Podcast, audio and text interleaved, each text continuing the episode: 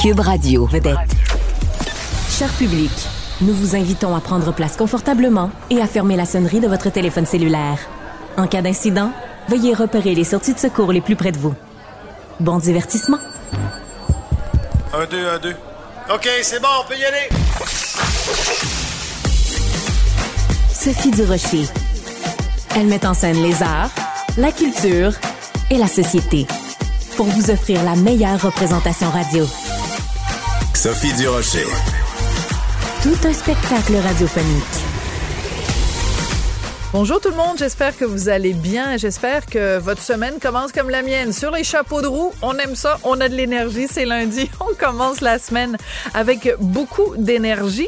Et euh, ben, vous le savez, en ce moment, hein, ça fait plusieurs mois, je dirais même peut-être plusieurs années que l'inflation nous rentre dedans, que le coût de la vie, euh, les augmentations constantes euh, du coût de la vie font en sorte que quand on fait notre panier d'épicerie, on est découragé, on s'arrache les cheveux, on ne sait plus par quel bout prendre ça. Euh, des aliments qui euh, coûtaient quelques dollars il y a quelques mois seulement euh, se retrouvent dans notre panier d'épicerie. Puis quand on regarde le prix, on dit ah ben non finalement cette semaine je pense que je mangerai pas ça. Alors se pose la question évidemment de préparer des repas. On se souvient tous de la fameuse phrase de François Lambert où il disait qu'il était capable de nourrir sa famille au complet pour 75 dollars par semaine. Mais moi je vais vous présenter quelqu'un qui a déjà été capable de faire une épicerie avec 20 dollars par semaine. Elle s'appelle Vicky Payeur. Vous la connaissez parce qu'elle est derrière le blog Vivre avec moins. Et elle sort cette semaine un livre drôlement intéressant que je viens de lire, de traverser, puis j'ai envie de faire toutes les recettes. Ça s'intitule Cuisiner plus avec moins. Vicky Payeur est au bout de la ligne et aussi en vidéo. Bonjour Vicky, comment allez-vous? Oui, bonjour, je vais bien, merci vous? Ben moi, ça va très bien parce que quand on lit votre livre, on ressort avec plein d'idées euh, pour faire donc des repas équilibrés, des repas santé en économisant des sous. C'est quoi la pire erreur qu'on peut faire euh, quand on va euh, faire l'épicerie, le pire aliment, la, la, la dépense la plus inutile, par exemple un plat qu'on achèterait tout fait qu'on peut faire facilement à la maison, ce serait quoi d'après vous? Ben, je vous dirais pour commencer avec la pire erreur, ça serait de ne pas faire de liste d'épicerie. Ça, c'est le premier faux pas. Parce que juste en faisant une liste d'épicerie, on va être outillé, on va regarder c'est quoi les promotions de la semaine, euh, c'est quoi les aliments qui sont à meilleur rabais. Puis juste à partir de ça, on va pouvoir construire son menu pour toute la semaine. Mais des aliments à l'épicerie que vraiment ça fait dépasser euh, notre facture en grand, c'est tous les repas préparés. Donc euh, maintenant, là, c'est vraiment très populaire. Il y a des étalages complets de mets préparés sur place, surgelés et ainsi de suite. Mais c'est tellement cher, c'est trois, quatre, cinq fois le prix versus si on le faisait à la maison à partir d'ingrédients euh, particulièrement en rabais pendant la semaine. Mais par exemple, vous dans le dans le livre, vous dites bon, euh, faites votre propre bouillon de poulet, faites votre propre mayonnaise, la vinaigrette c'est un petit peu euh, une évidence, mais même quelque chose comme des barres tendres, la façon dont vous le préparez dans le livre, ça a l'air tellement simple qu'on se dit mon Dieu, il y a encore des gens qui achètent des barres tendres. C'est aussi parce que des fois on n'a pas le temps, Vicky, donc on a tous la volonté de payer moins cher tout en nourrissant bien notre famille, mais on n'a pas toujours le temps, tu sais, entre euh, acheter une barre tendre et faire soi-même la barre tendre, ben, il y a quand même une différence de temps. Ah oui, absolument. Puis je comprends absolument que parfois les familles sont débordées, on a besoin de rapidité et tout. Mais moi, en fait, j'adore les repas qui se préparent en quelques minutes, euh, les collations qui se préparent euh, très rapidement également. Donc moi, en fait, je m'assure toujours une fois par semaine de préparer une collation euh, qui se prépare des fois en cinq minutes. C'est justement ma recette de bartende dans mon livre. C'est une recette sans cuisson.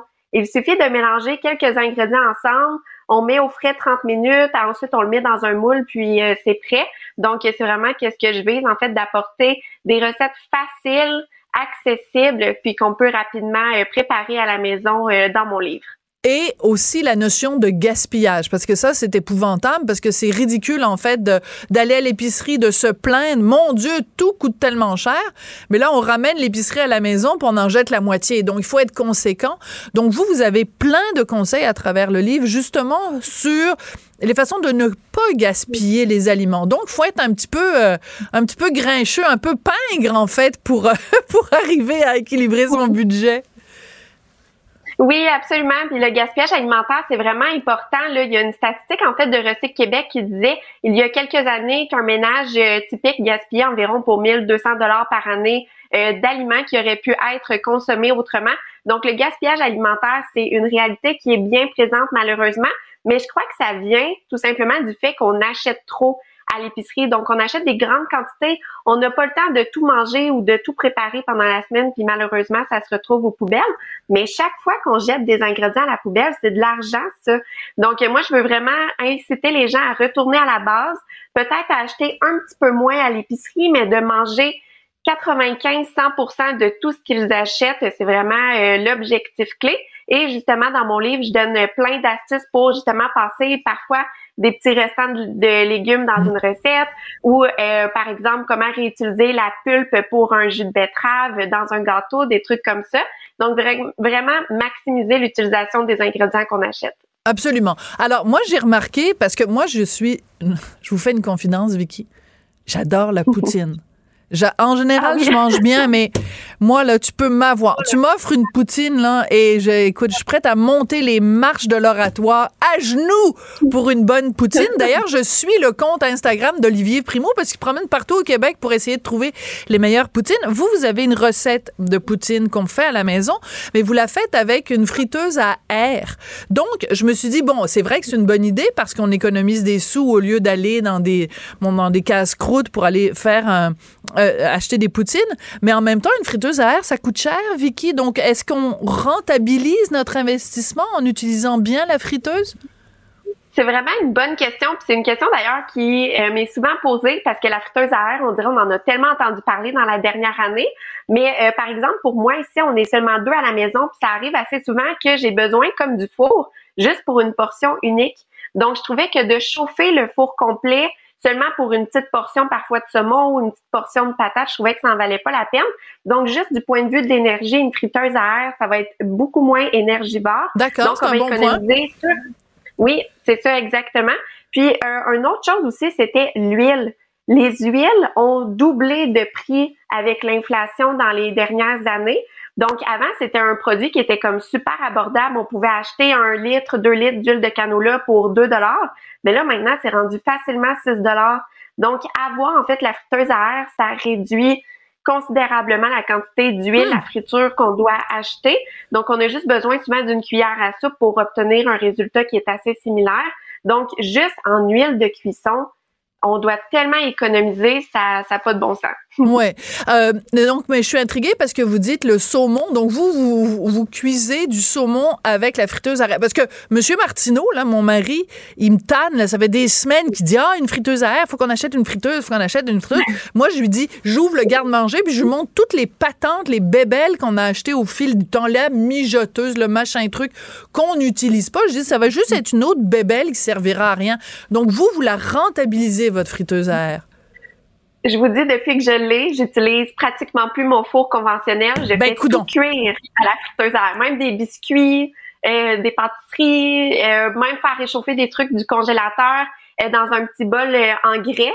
Ça réchauffe mieux que dans un micro-ondes ou même au four. C'est super rapide. C'est deux fois moins long la cuisson au air fryer que versus au four conventionnel. Donc euh, moi franchement là, j'ai vraiment été agréablement surprise. Moi aussi au début, je suis contre ça toutes ces petites euh, machines là de comptoir, mais euh, ça personnellement, je trouve que c'est vraiment rapide et efficace. Justement, ça permet d'accélérer le processus de cuisson lorsqu'on veut manger rapidement. Mm. Bon, ben, Monsieur Martineau vous remercie, là. Il vient, il vient de m'appeler, là.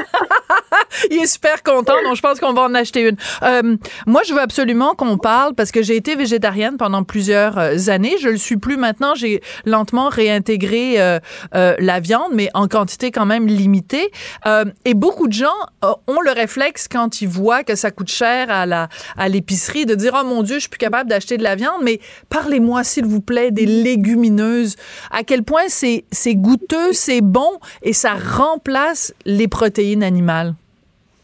Oui, absolument. Puis un petit truc super facile, moi que j'aime pour justement les gens qui veulent encore consommer euh, des protéines animales, mais qui veulent réduire leur facture d'épicerie ou incorporer un peu plus les légumineuses, c'est euh, par exemple, je vais prendre le pâté chinois.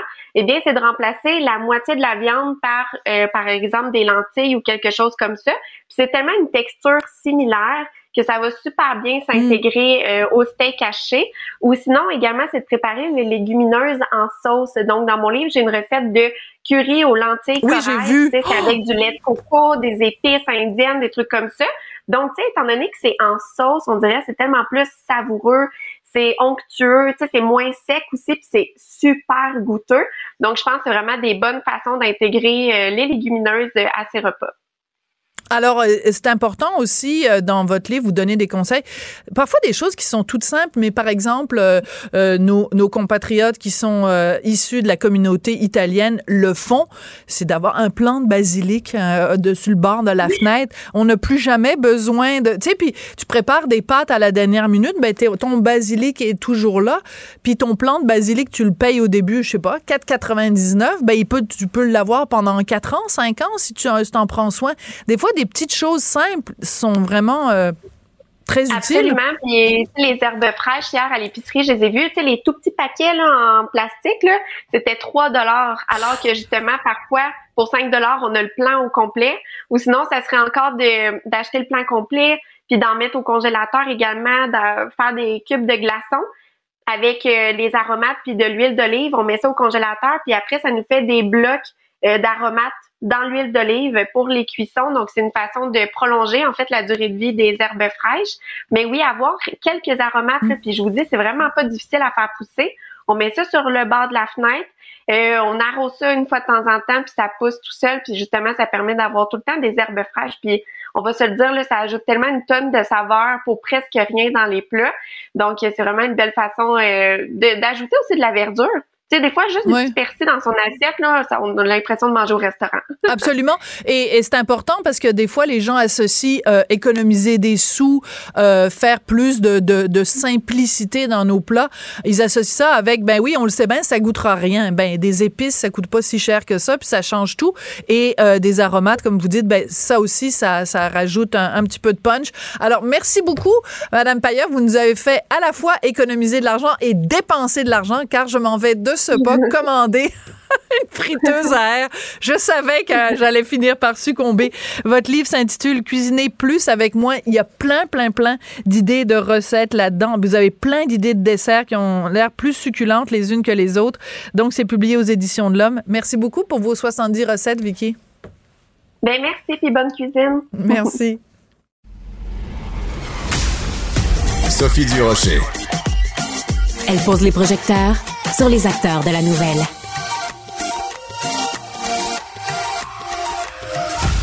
Alors, vous avez peut-être vu ça passer sur euh, le compte Facebook ou en fait sur les réseaux sociaux du groupe Les Cowboys Fringants. Ils ont pris la peine la semaine dernière de remercier une compagnie de VR qui leur a euh, généreusement offert un VR pour euh, évidemment se promener dans leur tournée, mais surtout pour que Carl, dont on sait qu'il est atteint d'un cancer, qu'il puisse voyager dans des conditions à la fois confortables et reposantes. Quand j'ai vu passer ça, je me suis dit quelle histoire touchante moi, je veux parler à ce monsieur-là, ce monsieur qui a eu l'idée donc euh, euh, d'offrir un, VR euh, à nos amis les cowboys fringants, à qui on pense énormément en ce moment. Ben, il s'appelle Jean-Louis Roy, propriétaire d'Élégance VR. Et il est devant nous avec un beau chapeau de cowboy. Le clin d'œil est très apprécié, Monsieur Roy. Alors, vous, vous étiez un fan au début des cowboys fringants? oui, mais en fait, j'ai je, veux quand même rectifier une information de l'histoire au complet. Je suis directeur général de l'entreprise. Je suis le un des futurs propriétaires. Ah. J'ai fait partie de l'histoire au complet, mais je veux quand même le rectifier parce que c'est mon histoire à moi, mais c'est aussi l'histoire de Sylvain, le, propriétaire fondateur de l'entreprise, qui, qui l'histoire. ça a été un travail d'équipe au complet. Euh, fan des cowboys, oui, comme, euh, comme tout le monde je pense, de ma génération. Absolument. Donc, c'est est-ce qu'on peut dire que tout le monde à Élégance VR est fan des cowboys et qu'ils ont été que vous avez tous? euh, En fait, on a eu des billets pour le spectacle puis euh, je pense qu'en avoir eu 50 de plus, tout le monde serait venu. J'adore ça.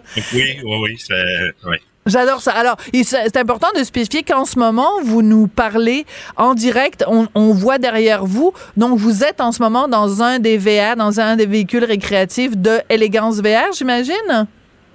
En fait, je suis dans mon auto parce que ah. les, les, VR, euh, en fait, on, les gens les visitent il y a des gens partout dans les VR. je voulais pas me faire déranger. Fait que j'ai pris mon auto j'ai été me stationner dans le fond de la cour. J'adore ça, j'adore ça. Montre que j'avais l'impression, parce que, vous avez comme un toit au-dessus de votre tête, je pensais que vous étiez dans un VR. Donc, est-ce que, euh, donc, comment est venue l'idée de dire, bon, OK, d'accord, on est fan des cowboys fringants. On sait que, que Carl, bon, il a, il a des soucis de santé, donc il a besoin euh, de, de se transporter d'un coin à l'autre du Québec euh, en ayant le plus de confort possible. Comment est venue l'idée de dire, bon, on va les contacter, puis on va leur offrir un VR pour, euh, pour, euh, pour une bonne durée? En fait, ça s'est fait différemment. C'est eux qui ont contacté plusieurs concessionnaires de VR. C'est le gérant Nicolas euh, qui, qui est rentré en contact avec moi. J'avais fait une collaboration similaire dans le passé avec Dominique, Dominique Carpin pour son émission de télé Van Aventure. Ouais. je suis puis, puis j'aime ce genre de collaboration-là parce que ça l'a... Euh, euh, ben, premièrement, ça, ça promeut bien le monde du VR. Les gens qui partent, Carl, euh, Carl nous en a parlé, Jean-François nous en a parlé. Ils ont eu leur tournée, mais ils ont aussi eu des moments où ils ont pu utiliser le VR. Fait qu'on aime avoir des gens qui ont une certaine influence, qui vont se promener avec un VR, puis qui ils découvrent de quoi complètement. Jean-François, il est parti avec sa famille, Carl aussi, ils ont, vraiment aimé ça. Puis juste le fait de leur faire connaître d'autres choses de plus, mais c'est le fun. quand Nicolas m'a contacté, mais j'ai répondu automatiquement. J'ai dit euh, oui, il n'y a pas de problème, on peut trouver une façon de, de matcher ce que vous avez de besoin puis ce que nous on est capable de vous fournir tout simplement.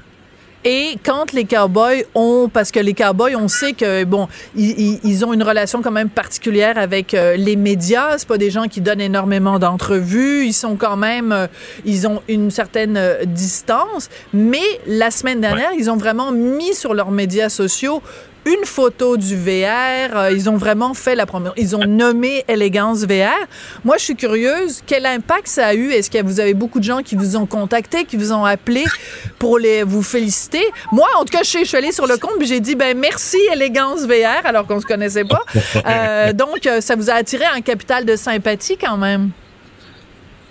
écoute, ici, la journée même, il y a une douzaine de personnes qui ont arrêté et qui voulaient me voir pour me remercier. Ah.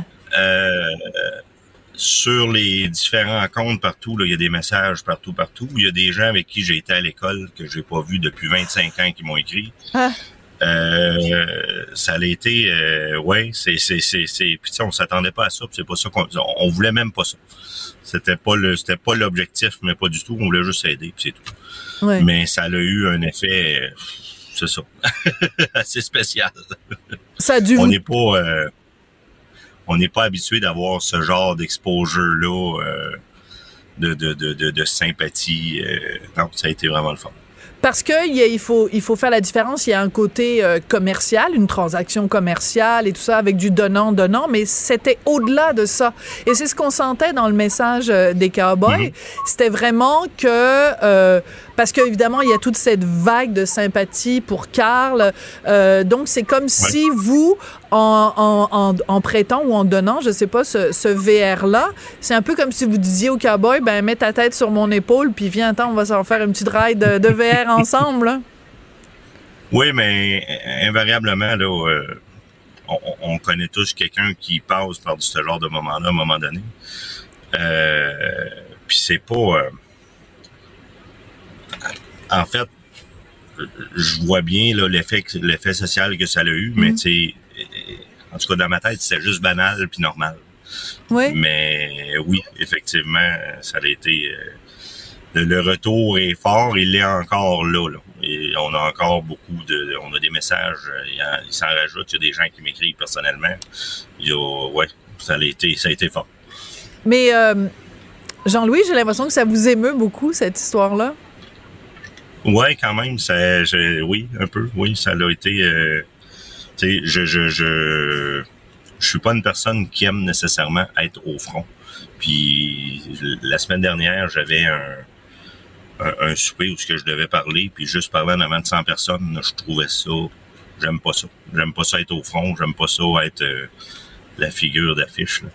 Fait qu'en partant, me voir sur le compte des, des cowboys fringants, ça fait... Puis là, je l'ai vu, je, ça l'a donné que je regardais mon téléphone. Puis quand je l'ai ouvert, ça faisait deux minutes que c'était ouvert. Il y avait, mon Dieu, 388 j'aime. J'ai été voir les commentaires. Puis là, j'ai fait, OK, je, rafraîchis, la page, 700 quelques j'aime. Là, j'ai fait, mon Dieu, OK. C'était fou.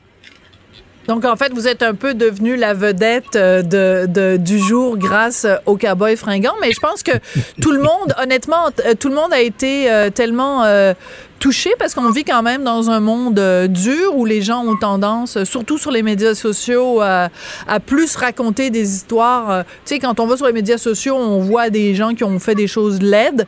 Ben là, c'était, on allait sur les médias sociaux, on voyait quelqu'un qui racontait une belle histoire, une belle histoire humaine. Et je pense que c'est ça qui nous a, qui nous a tous euh, touchés.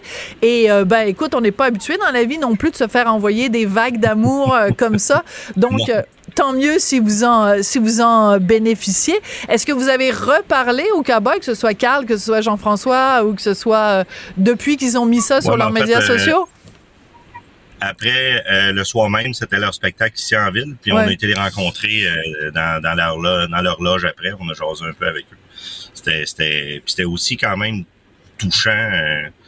on, on, en tout cas, je sais très bien que c'est un groupe qui, qui, qui, qui, a toujours été, euh, euh, j'irais, euh, pas secret, mais qui, qui gardent leurs choses privées, ouais.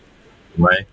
Euh, on s'est senti quand même très privilégié d'être capable d'aller les rencontrer puis jaser avec eux. C'est des gens extraordinaires, ils sont vraiment fins. J'ai écrit à Jean-François un matin pour pour le remercier encore de, de, de pas, non pas de la visibilité, mais plus de leur accueil dans, dans, dans l'âge après. Ça a été vraiment une super belle rencontre une belle histoire humaine, mais en tout cas, la compagnie s'appelle Élégance VR. Et, euh, et, je pense en effet que vous avez fait preuve de, beaucoup d'élégance. Puis je pense qu'il y a énormément de gens euh, au Québec qui ont été très, euh, très touchés par ça. Puis c'est là qu'on voit que les Cowboys sont vraiment un, un, chic groupe et on souhaite euh, évidemment que le meilleur à Carl et à tous les autres membres. Alors, Jean-Louis, merci beaucoup. Donc, euh, je veux bien dire les mots bien comme il faut. Vous êtes directeur général d'Élégance VR, mais bientôt propriétaire. Futur propriétaire, on est un groupe de quatre des gens qui travaillent euh, pour le pour l'entreprise depuis plusieurs années. Puis euh, c'est ça, fait que c'est une histoire d'équipe, c'est pas juste une histoire de moi. C'est moi qui est responsable des communications, du marketing et des ventes. Ouais. Euh, mais c'est un, un, ça a été une décision, pour une histoire de groupe. C'est pas juste moi. C'est moi qui est au front, mais c'est, c'est, c'est pas moi qui. C'est pas juste moi. Une histoire de gang. Ben, écoutez, je pense qu'on va se quitter avec une chanson qui est tout à fait d'à propos. Hein, une chanson qui a vraiment bouleversé tout le monde, surtout quand euh, euh Carl, Marianique euh, et tous les autres membres euh, du groupe l'ont chanté à plusieurs reprises cet été sur ton épaule. On va se quitter là-dessus. Merci beaucoup, Jean-Louis Roy d'Élégance VR. Merci. Bye bye. Mets ta tête sur mon épaule pour que mon amour te frôle, toi qui en as tant besoin. Ça fait dix ans et des poussières qu'on fait face au vent d'hiver. Ensemble, on n'a peur de rien. Elle est parfois dramatique, d'autres fois satirique. Mais chose certaine, elle ne joue jamais la comédie. Sophie Durocher. Émotionnelle ou rationnelle? En accord ou à l'opposé? Par ici, les brasseurs d'opinion et de vision. Les rencontres de l'air.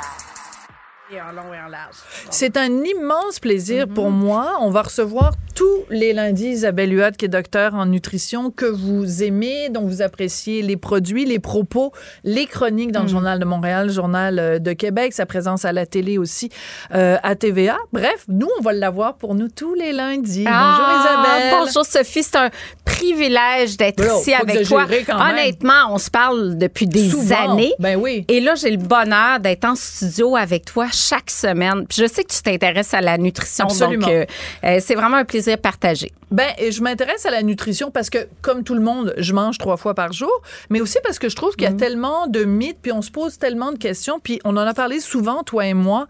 On est un peu nostalgique de l'époque où on se posait pas de questions. Ah C'est-à-dire que nos ancêtres, là, nos grands-parents, ils savaient comment manger. Puis on a l'impression qu'on a perdu aujourd'hui la mm-hmm. notion de manger de façon intelligente. Donc, on, se questionne beaucoup. On se questionne. Puis c'est vrai que au secondaire, il n'y avait pas de personnes en obésité, pas d'anorexique non plus, du moins à ma connaissance. On se posait pas de questions sur la boîte à lunch, puis on avait un sandwich pain blanc au jambon avec un petit gâteau vachon. J'avais ça, moi, dans mes ben, lunchs. Des petits puddings, des, des, des, Laura Secor, là, des petits cimards. Ah, des petits puddings ben comme ça. Puis on mangeait ça, puis on disait, ben, écoute, c'est correct. Et puis tout le monde était grosso modo pas trop mince, pas en obésité non plus. Pourquoi? Parce que quand on, avait plus faim, non, puis quand on avait plus faim, on arrêtait de manger. Voilà. Puis on mangeait seulement quand on avait faim. Oui. Et c'est pas question, on on n'allait pas constamment dans, dans le garde-manger. Nos parents nous disaient mange pas, maintenant tu vas gâcher ton souper. On écoutait nos parents, puis on s'en allait jouer dans la ruelle, puis on prenait notre vélo, puis on s'en allait On était beaucoup faire plus actifs. un tour. Voilà. Donc, il y a quand même une différence. Ah, il y a une grosse différence. C'est dommage. Aujourd'hui, on ne sait plus trop comment manger. C'est pour ça qu'on se tourne vers toi. Ce matin, dans le Journal de Montréal, Journal de Québec, un article très intéressant mm-hmm. sur.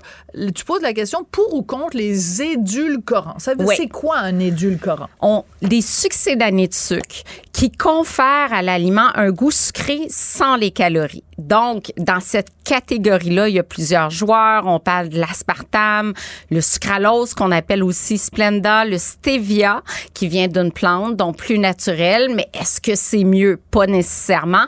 La saccharine, les cyclamates. Bref, très tendance depuis, je dirais, 30 ans. Pourquoi? Parce que les gens sont à la recherche de produits légers, je dirais à tort, parce que les produits légers en gras sont souvent plus sucrés. Les produits sans sucre ajouté, ben, il y a souvent ces édulcorants-là qui font en sorte que l'aliment est plus transformé et pas nécessairement mieux pour la santé. Là. OK. Donc, est-ce que au-delà de la question pour ou contre, est-ce qu'on ne devrait pas tout simplement dire méfions-nous des aliments transformés? Moins un ah aliment est transformé, moins il y a de chances qu'il y ait des patentes en âme, en hâte, en is, en ose, en, wing, wing, wang, wang, wang, wang. Là, c'est des mots qu'on n'est pas capable de prononcer. Ça, c'est le mot d'ordre de la saison. Là. Lisez vos listes d'ingrédients. Ça fait, je pense, ça fait, ça fait 20 ans que je suis chroniqueur à Salut Bonjour. Puis il y a 20 ans, je disais ça. Lisez donc les listes d'ingrédients si, comme tu dis, il y a plein de mots qu'on a de la misère à prononcer, on ne sait pas c'est quoi, on se pose des questions. Donc, faut manger le moins transformé possible, clairement. Puis quand on voit justement qu'il y a de l'aspartame, de l'acésulfame potassium, même s'il y a zéro calorie, ben posez-vous une question. Moi, j'aime mieux des bonnes calories. Voilà mais qui viennent avec des nutriments, que zéro calorie, puis finalement, c'est absolument rien de bon pour la santé. Il y a quelqu'un, je pense c'est Michael Pollan, dans un de ses livres, il disait euh, Mangez pas des affaires que votre grand-mère ne reconnaîtrait pas. Tu sais, il, hmm. écrivait ça, mettons, à propos du ketchup mauve. Oui. Ben, du ketchup, ça a jamais été mauve. C'est quoi cette patente-là? Ben non, j'ai même pas vu ça. Il y a du ketchup mauve. Ben oui. ben, je te l'annonce, je te l'annonce, Isabelle.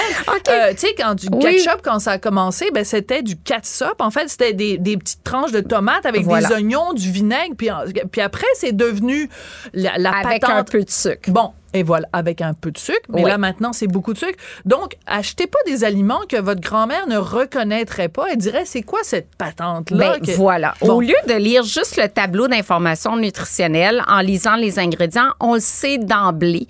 Et effectivement, si c'est pas 4-5 euh, ingrédients, ben c'est sûr qu'il faut connaître un peu parce que, par exemple, l'acide ascorbique, c'est de la vitamine C. Des fois, c'est utilisé comme agent de conservation. Donc, dans le cas de la vitamine C, ça peut être bien parce qu'un produit qu'on met sur la tablette, on veut qu'il reste là et qu'il soit bon à consommer, s'allume pendant quand même un petit peu plus de temps que si on le faisait à la maison. Je comprends. Donc, il y a la vitamine E, par exemple. Donc, il y a des additifs qui sont nécessaires, mais dans le cas des faux sucres, je succombe pour trois raisons. D'abord, ça entretient le goût du sucre. Ouais. Euh, plus on mange du sucre, plus on a envie d'en manger. Puis ça, ça nous donne envie de continuer à manger du sucre. Ça déjoue le cerveau qui s'attend, ça goûte sucré. On s'attend à une livraison de sucre, que la glycémie augmente. C'est pas le cas. Et après, on aurait des rages pour Ah, des aliments oui. qui apportent du vrai sucre, absolument.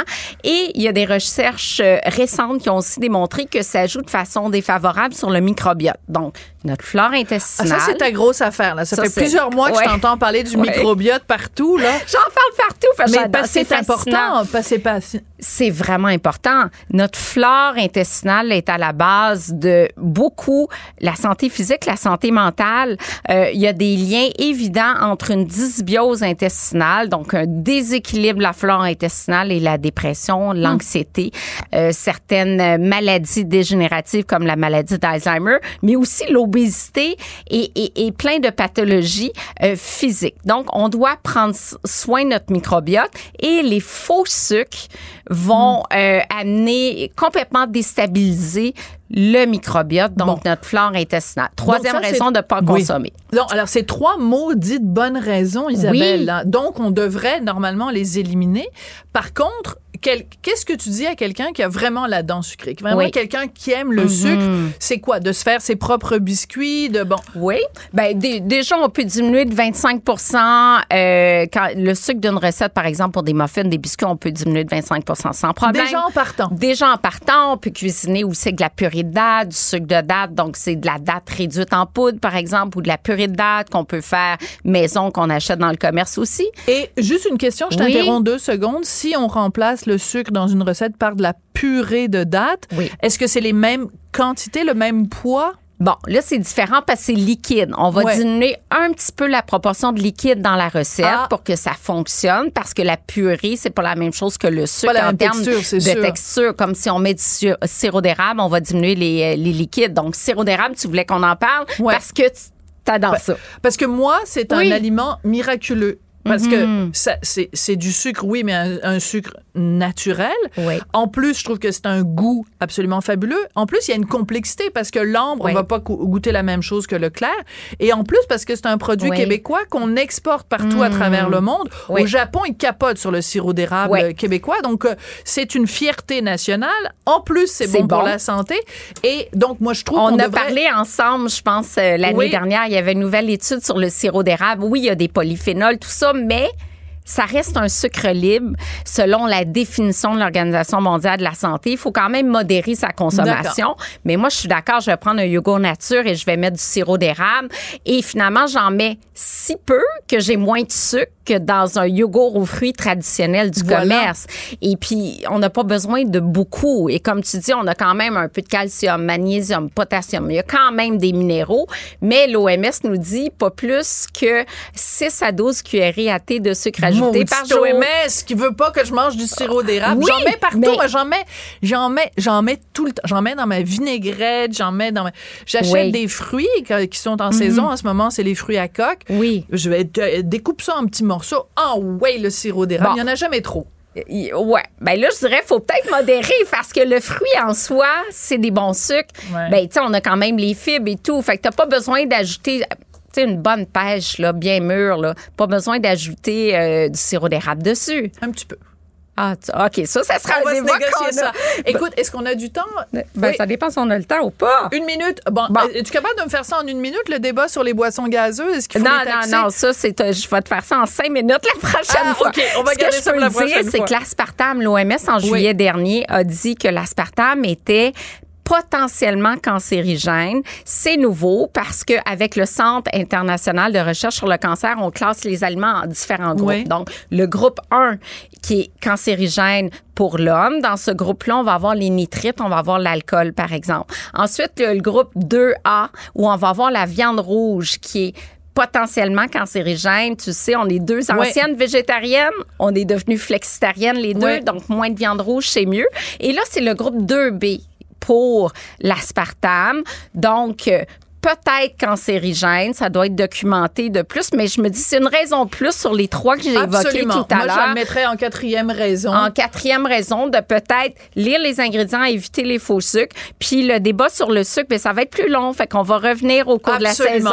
Ben, tu quoi? Tu vas être avec moi tous les lundis. Je suis la femme la plus heureuse du monde. Fait que c'est sûr qu'on va pouvoir se parler de ce débat sur les boissons euh, sucrées. Mm-hmm. Et ben, écoute, je vais aller célébrer tout ça en me versant un grand verre de sirop d'érable. Ben non, ben non.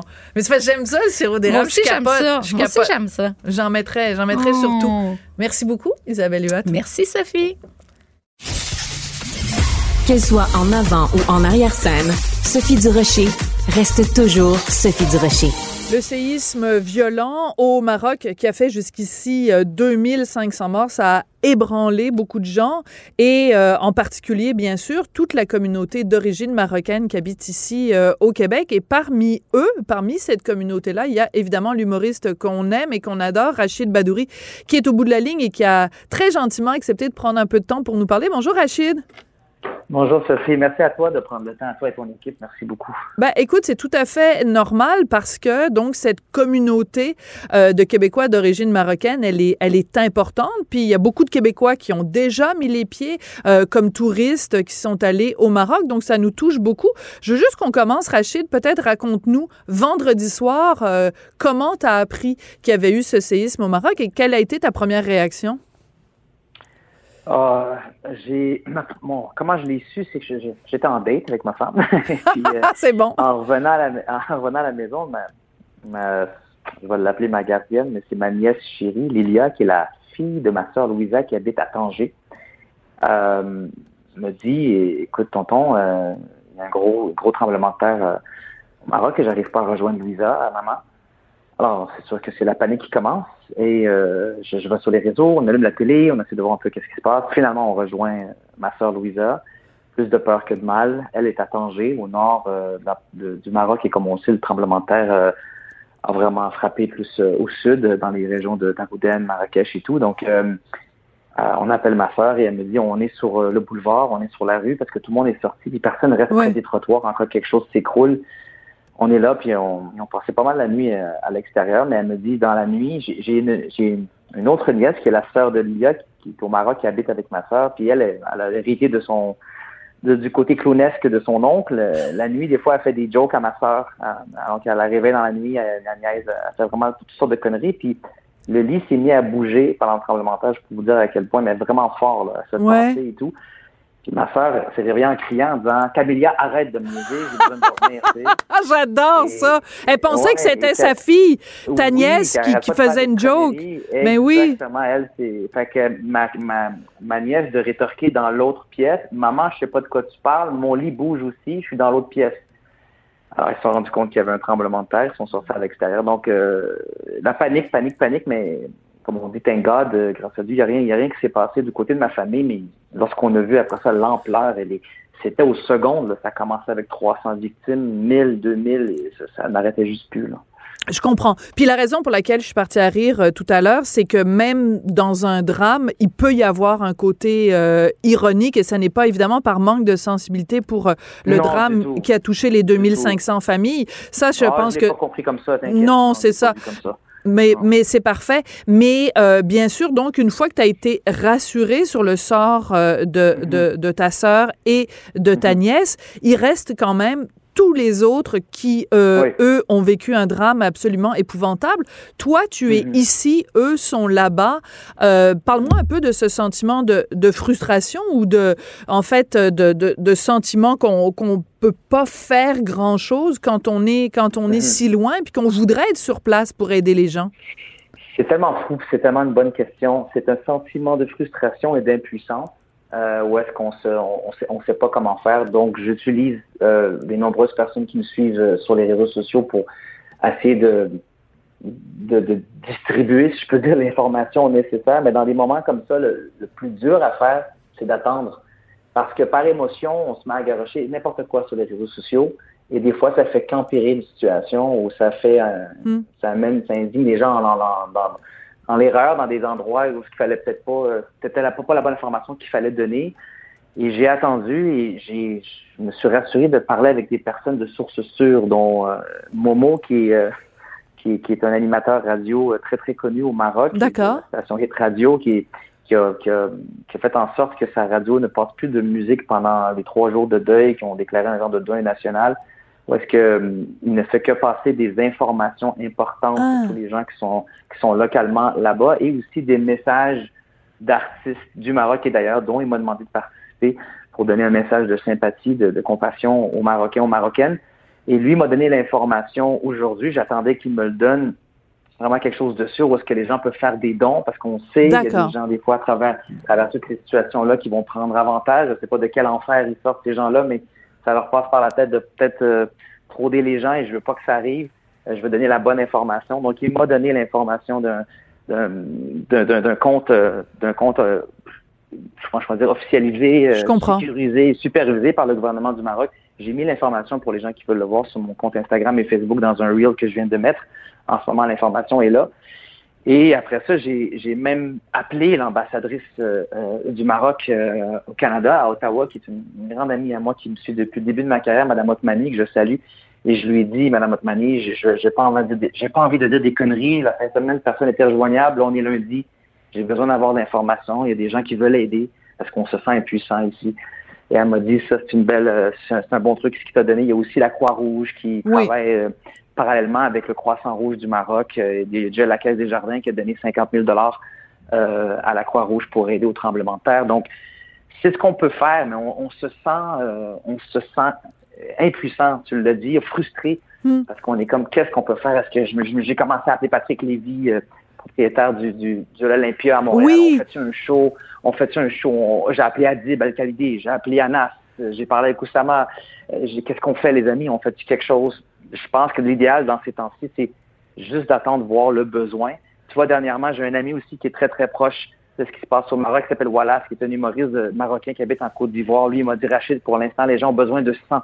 Si tu peux envoyer l'information. Oui, c'est intéressant ça que tu dis ça, Rachid. Je m'excuse de t'interrompre, mais c'est parce que j'ai vu passer que euh, Jamel Jabouz, donc, qui fait le même métier que toi en France, qui est comédien, qui est humoriste. Enfin, tout le monde connaît euh, euh, Jamel, évidemment, là-bas. Et il a fait ça. Il a fait justement un don de sang et il l'a publicisé, pas pour ben, signaler sa vertu ou dire je suis meilleur que les autres, mais juste pour mhm. encourager tout le monde, juste en, effet, à, donner du sang pour que justement on puisse euh, répondre à ce besoin-là. Il faut dire que la France est beaucoup plus près du Maroc que nous, on peut l'être. Donc, je ne pense pas qu'on va prendre du sang du Canada pour l'envoyer au Maroc, mais, mais, toutes, les, toutes les façons d'aider sont, sont, sont, sont bonnes aussi. Elles sont bonnes.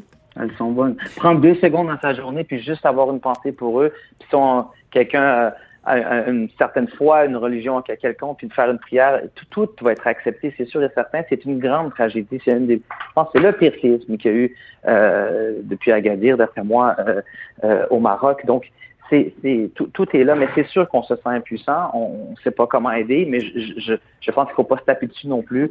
Je pense que lorsqu'on envoie les bonnes informations, ça, ça aide plus que d'autres choses. Mais moi, je reste là. Je, mon, mon devoir de je, je l'ai fait quand c'est arrivé au Québec. Oui. C'est mon devoir de Québécois. Puis là, je le fais quand ça arrive au Maroc parce que c'est mon devoir de Marocain. Et puis, je reste à la disposition. Puis s'il faut qu'on fasse un show, ben on va en faire un show. Mais je veux pas sauter des étapes parce que des fois, on dirait qu'on empire la chose quand on, on, se garoche émotivement sur des choses comme ça. Il faut, faut vraiment envoyer les bonnes informations, les bonnes choses. Euh, pour éviter justement une cohue ou quoi que ce soit. Oui, absolument. Et euh, ben, j'aime beaucoup ta prudence et c'est très important justement de, de, mettre les étapes dans le bon ordre et de pas mettre la charrue avant les bœufs, comme on dit, euh, comme on dit au mm-hmm. Québec. Je sais pas comment on dirait au Maroc, là, mais il y a sûrement. je pense qu'on dirait la même chose. on dirait, on dirait la même chose. Mais ce que je veux dire, c'est, c'est, c'est ce que j'aime aussi de ce que tu nous dis, Rachid, c'est que tes deux, tes deux personnalités, tes deux origines, tes deux euh, cultures euh, saignent de la même façon. C'est-à-dire que pour toi, mm-hmm. euh, ton, ton cœur euh, est à moitié marocain, à moitié québécois et euh, t'as toujours servi de trait d'union aussi entre, entre ces deux cultures-là. Mais donc, je trouve ça très touchant ce que tu nous racontes à propos de... Ben, mais merci, merci beaucoup. Puis sans vouloir t'interrompre, je, je, vais te dire quelque chose que mathématiquement n'existe pas. Je suis 100% québécois et 100% marocain. C'est difficile de, de c'est très difficile de l'expliquer, mais je le vis. Et je suis sûr qu'il y a d'autres personnes comme moi qui sont peut-être nées ici ou arrivées très jeunes au, au Québec qui, qui peuvent témoigner. Mais c'est vraiment comme ça. Et là, mon cœur en ce moment, il saigne pour le Maroc. Puis c'est juste normal de, de, de, de vouloir aider. Absolument. Ben écoute, je pense que ta mathématique fonctionne très bien parce que tu es un homme de toute façon à 200 000 volts. Alors, tu peux très bien avoir 200 de personnalité. Je trouve que dans ton cas, Rachid, ça, ça, ça s'applique tout à fait. Merci pour ces bonnes, euh, ces bonnes paroles. Euh, merci aussi de, de, de, donner la bonne information. Merci de ton implication. Et en effet, je te le dis, s'il y a un spectacle, on va être très nombreux à aller y assister pour pouvoir donner euh, des sous pour venir en aide à nos compatriotes d'origine marocaine. Merci beaucoup. Rachid, je t'embrasse et à très bientôt. Tout un, peuple tout un peuple marocain qui te dit merci, Sophie. Merci d'avoir pris le temps. Merci beaucoup. C'est la moindre des choses, c'est normal. Merci, Rachid. À bientôt. Sophie Durocher. Un savoureux mélange artistique de culture et d'information. Vous connaissez Karine Gagnon, bien sûr, comme chroniqueuse politique au Journal de Montréal, Journal de Québec. Moi, je la connais en plus parce que c'est ma collègue, je dirais même euh, indirectement ma patronne parce qu'elle est directrice adjointe de l'information au Journal de Québec.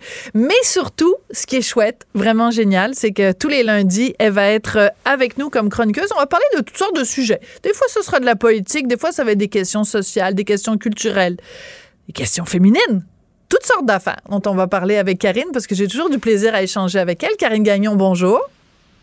Bonjour Sophie, plaisir partagé.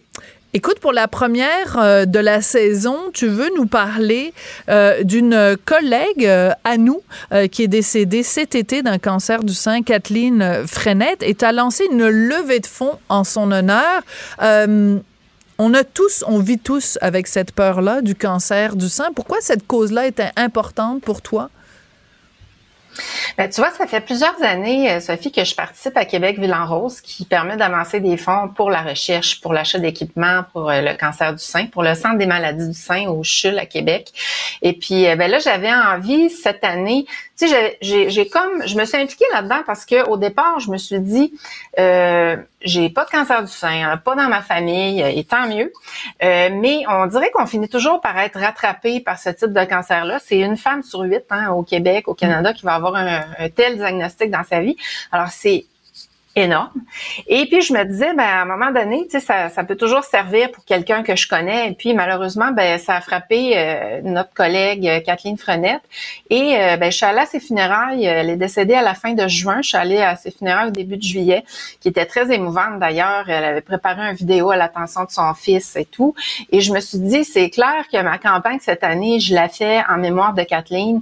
bon, parce qu'on n'aura pas réussi à la sauver, mais par contre, la bonne nouvelle, c'est maintenant, on sauve 80% des gens qui vont recevoir un diagnostic de cancer du sein. Dans son cas, c'était un, cancer très agressif, malheureusement.